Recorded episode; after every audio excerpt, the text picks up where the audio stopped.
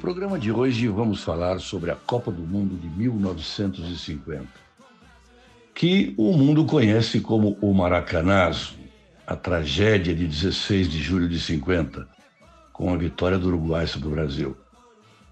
Mas até chegar a 16 de julho de 50, partimos lá de 1938, quando havia sido realizada a terceira Copa.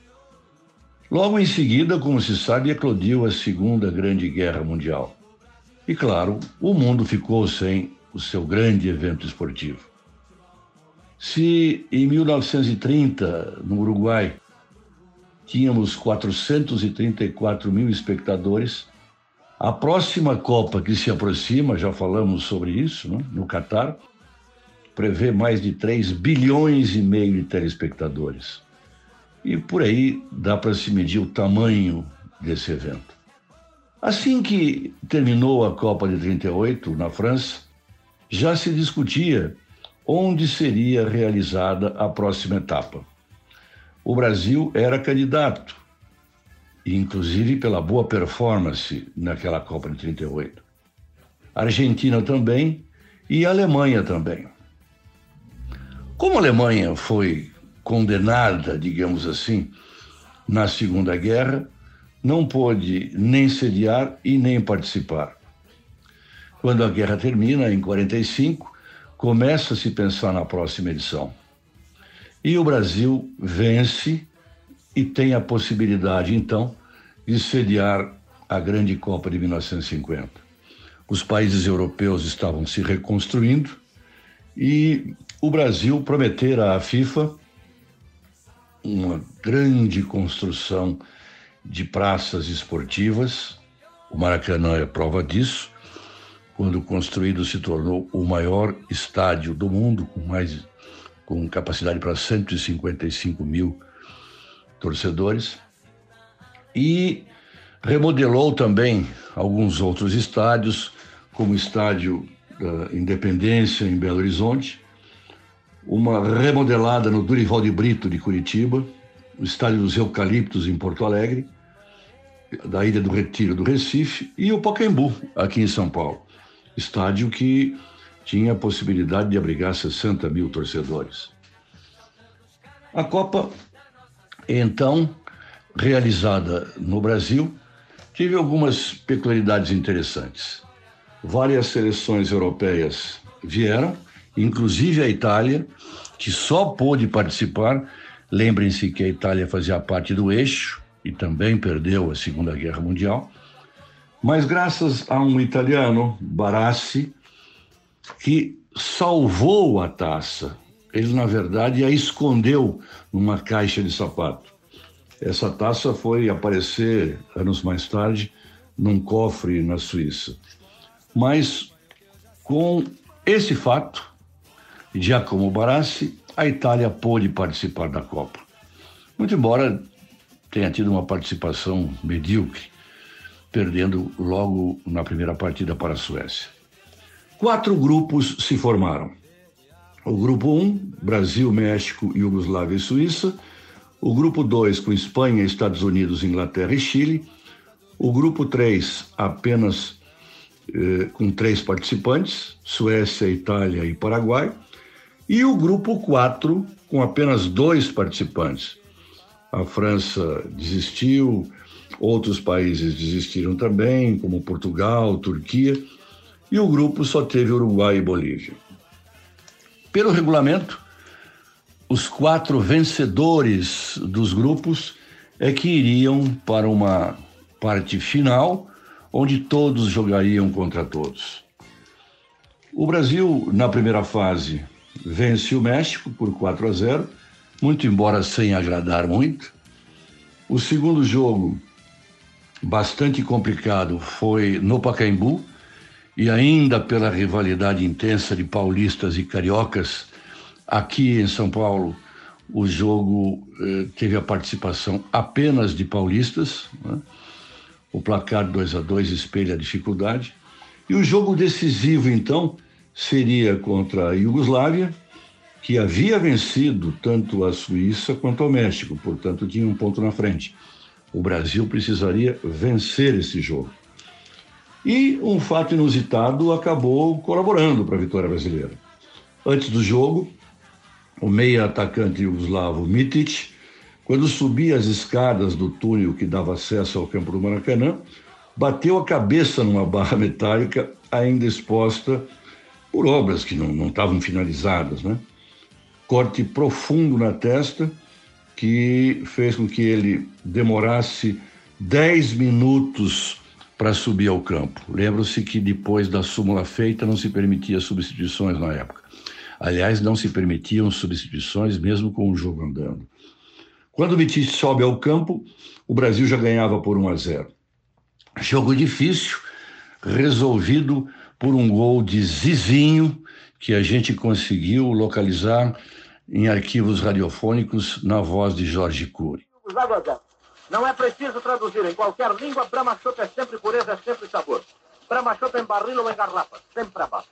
Cobrou Bauer, entregando a pelota a Danilo, Danilo outra vez a Bauer. Conduz Bauer a pelota. Atraiu Chekov segundo. Passa por ele, entregou outra vez a Danilo. Boa combinação dos mestres. Danilo na frente para Zizinho. Aproxima-se o gol. Prepara o tiro e atira. Gol!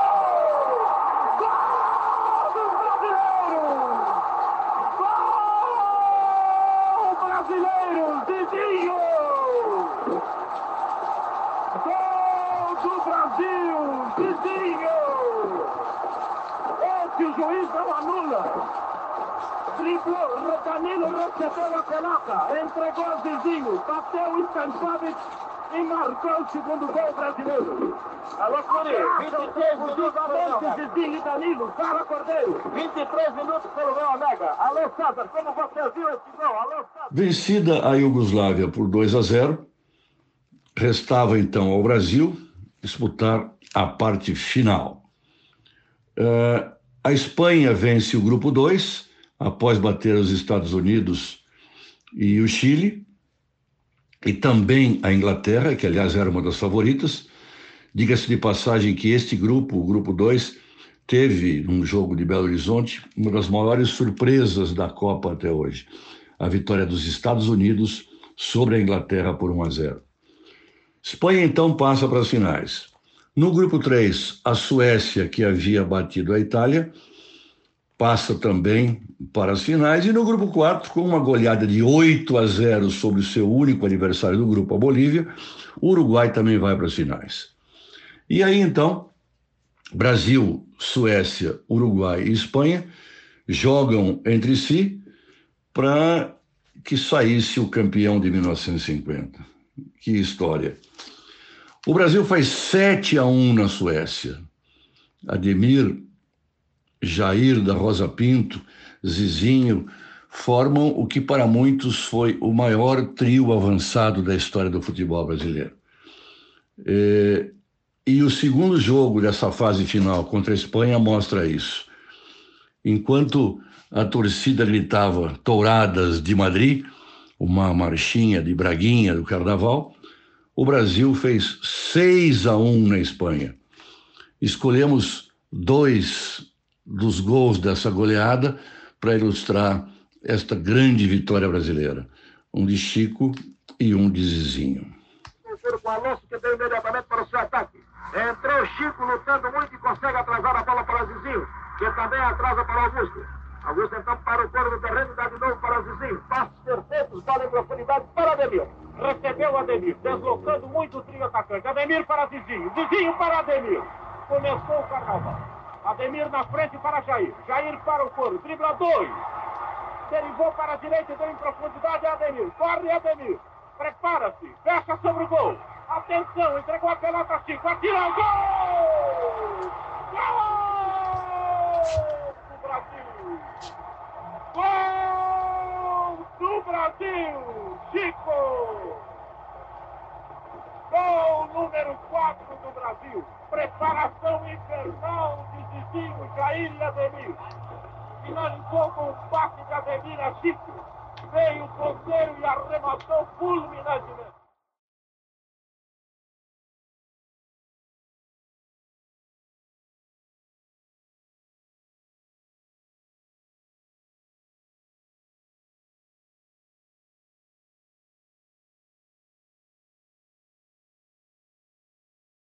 Do Danilo, outra vez o Brasil no ataque.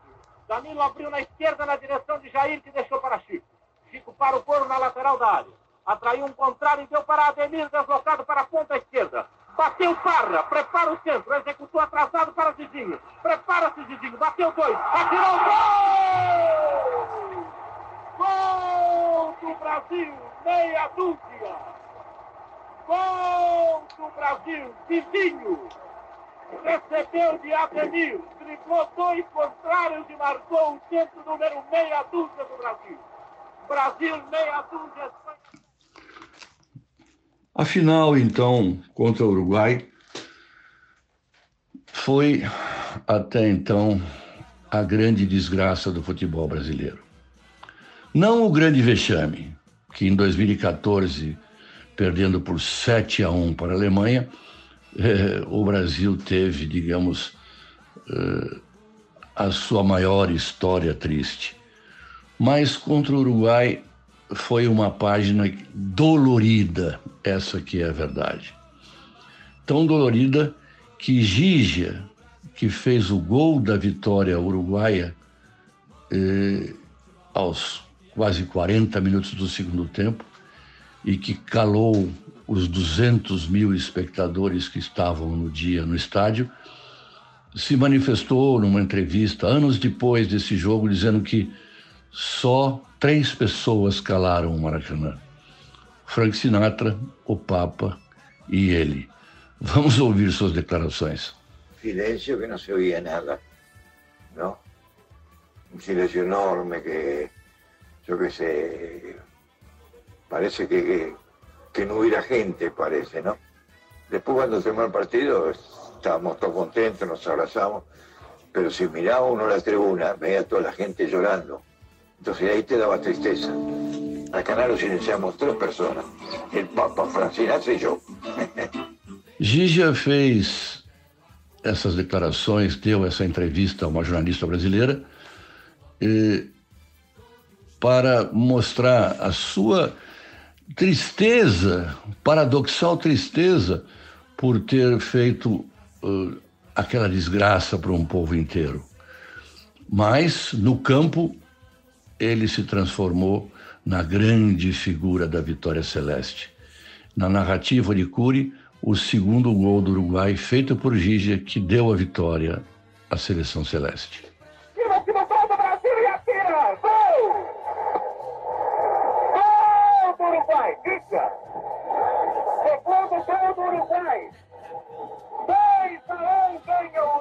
Depois desse jogo, para muitos uma verdadeira desgraça, a seleção nunca mais usou o uniforme branco.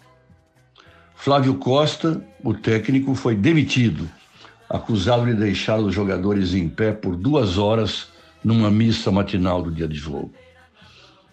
O dirigente maior do Rio de Janeiro, Mendes de Moraes, que fez um discurso antes do jogo, já dando praticamente a vitória aos brasileiros, teve o seu nome retirado do estádio, que passou a se chamar Mário Filho.